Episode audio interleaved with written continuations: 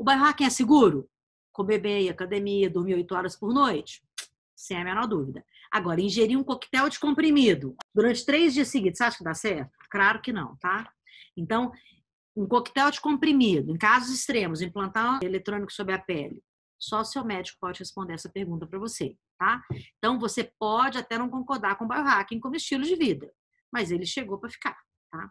Os avanços da medicina e da tecnologia, isso é cada vez mais necessário, tem aí, inclusive, a telemedicina, certo?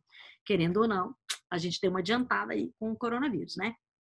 Um bom senso nunca é demais. Então, antes de fazer qualquer tipo de experimento com o seu próprio organismo, consulte um profissional de saúde. A ideia dessa jornada toda é apenas abrir a sua cabeça para a possibilidade. Aqui eu não tenho nenhuma receita médica, não tenho orientação nutricional, não tenho diagnóstico médico e não é capaz de substituir as escolhas que você faz do seu médico, tá? Então fica bem claro que esse material é para curiosidade e para aplicabilidade da sua total responsabilidade.